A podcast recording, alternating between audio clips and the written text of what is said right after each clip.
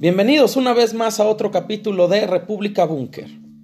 El año 2020 está expirando y estamos a escasas tres semanas de terminar este caótico año que ha llenado de incertidumbre al mundo entero con el tema de la pandemia y los estragos que ha causado en todo el mundo el COVID-19.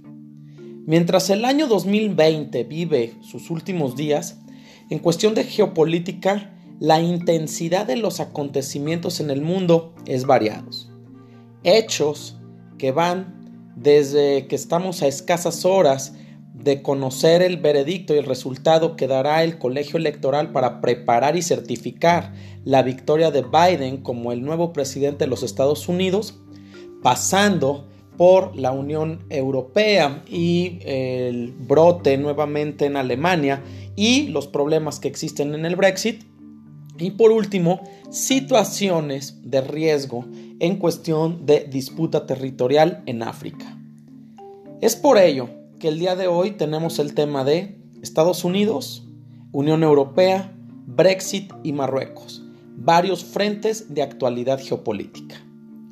Pues bien, comenzamos nuestro recorrido geopolítico en la latitud en los Estados Unidos, donde después de una serie de querellas presentadas por la campaña de Donald Trump, el actual presidente de los Estados Unidos, quien insistió que hubo fraude en las elecciones y que con todo esto se generó una situación de riesgo y que hasta el día de hoy sigue provocando alguna inseguridad en los Estados Unidos, además de poner de manifiesto algunas lagunas en el sistema electoral eh, y la democracia en los Estados Unidos, pues bueno, hoy tendrá y sabrá la resolución que tendrá el colegio electoral con respecto a las elecciones de noviembre pasado y entonces se dictará el ganador. Y ya con esto, entonces, para el mes de enero, tomará posesión, si así lo confiere ahora el colegio electoral, pues bueno, el, nuevo presidente de los Estados Unidos, que será Biden. Esto es lo que corresponde a, grandes rasgos lo que está sucediendo en los Estados Unidos. Si viajamos y nos movemos en lo que corresponde a la Unión Europea, el tema del nuevo confinamiento en Alemania frente a los 20.200 nuevos casos de COVID-19 y las 321 muertes que se presentaron en los últimos días, Angela Merkel decidió que del 16 de diciembre al 10 de enero se decretará en Alemania el cierre de comercios no esenciales, así como la clausura de las escuelas y las guarderías. La canciller alemana mencionó que si no se actúa así, corren el riesgo de convertirse en la mayor preocupación de Europa. Esto es interesante. ¿Por qué? Porque en sentido contrario de lo que está sucediendo en, Alemania, en Nepal se decidió en reabrir las fronteras para todos los turistas extranjeros con efecto inmediato, casi 10 meses después de que las autoridades cerrasen por completo el país del Himalaya a causa del coronavirus. Siguiendo en Europa, otro tema que ha causado muchísima controversia ha sido el tema del Brexit y un tema que sigue sin resolverse del todo, pues tanto la Unión Europea como el Reino Unido han estado intentando durante meses lograr un acuerdo comercial antes de que finalice el periodo de transición, que ellos mismos lo nombraron así. Y este periodo de transición del Brexit culmina a la medianoche del 31 de diciembre de este año. El tiempo corre en contra del primer ministro británico Boris Johnson y la presidenta de la Comisión Europea Ursula von der Leyen, y por ello abandonaron un plazo autoimpuesto y ahora prometieron hacer un esfuerzo adicional para cerrar un acuerdo comercial posterior al Brexit que evitará el caos y costos comerciales a partir del año nuevo o a partir del año 2021. A menos de tres semanas para la ruptura definitiva con la Unión Europea por parte del Reino Unido, hay aspectos muy delicados y clave que quedan aún sin resolver sobre la relación futura que tendrá el bloque de 27 países y el Reino Unido.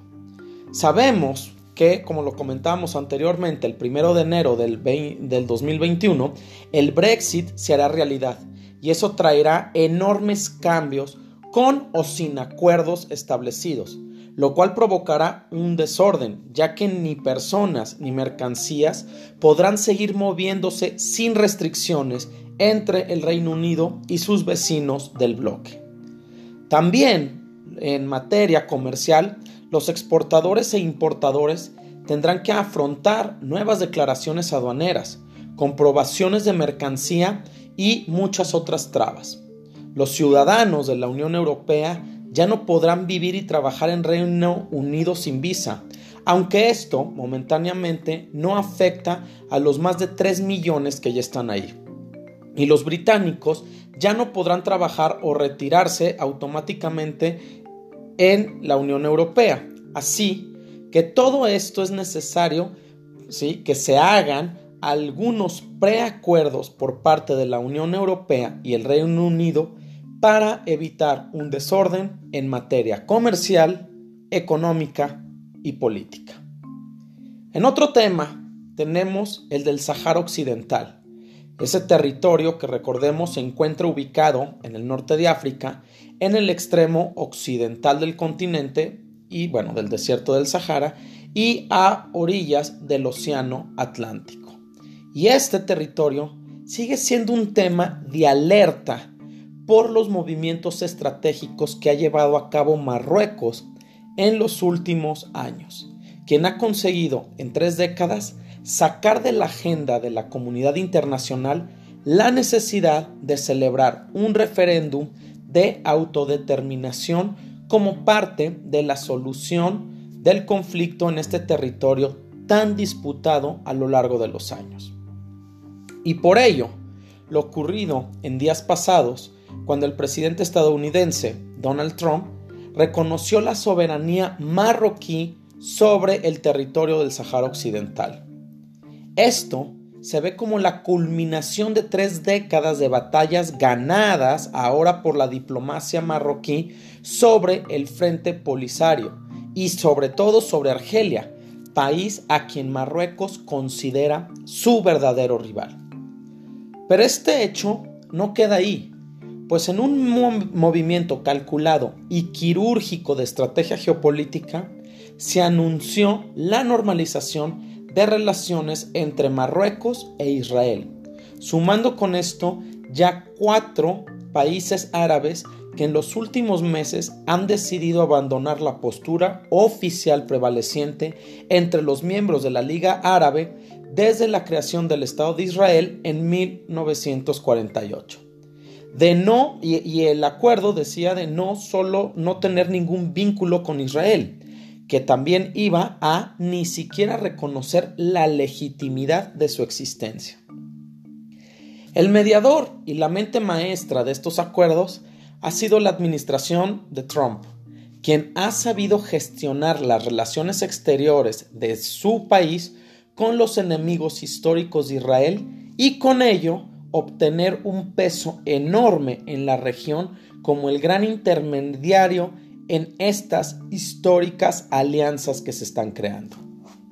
Sin duda, los movimientos de Trump en esta región del planeta han dado sus dividendos, comenzando con Israel, quien se perfila como el mayor beneficiado de estos movimientos geopolíticos, pues estos acuerdos le otorgan mayor seguridad, integración regional, inversiones, comercio, turismo y una cooperación estratégico-militar de cara a enemigos comunes que tienen todos estos países que están haciendo la alianza, que es contra Irán.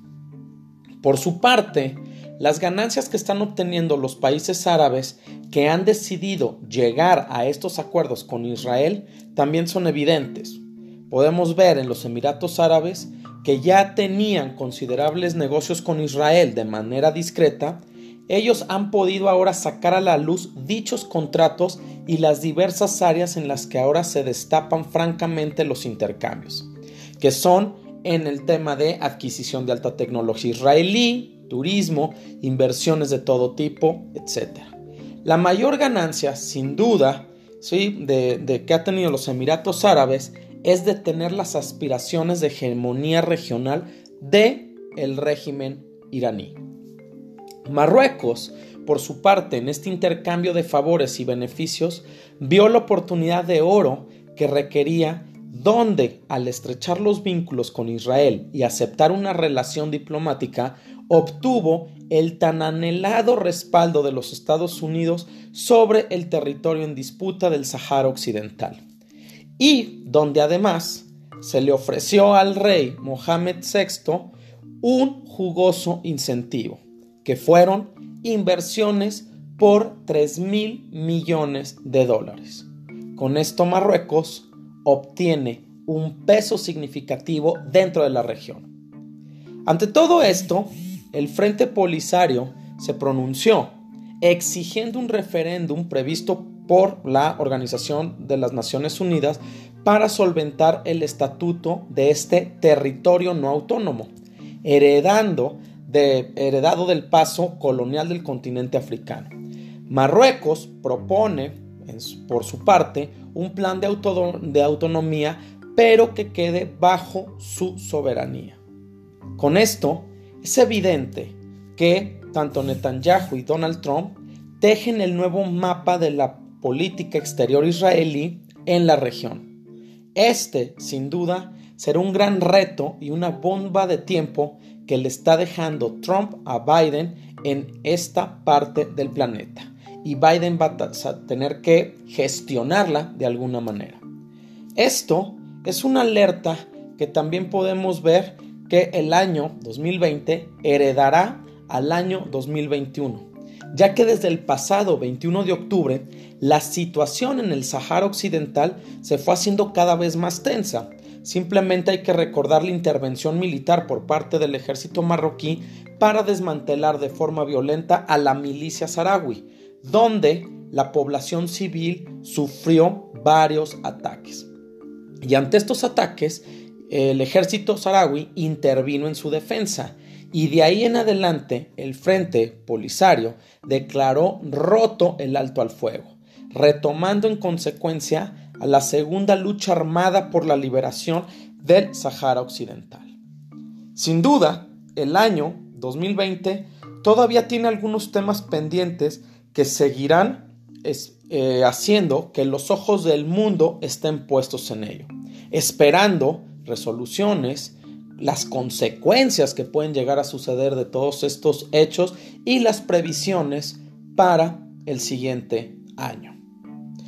Muchas gracias por su atención y los esperamos en el próximo episodio de República Búnker, plataforma geopolítica.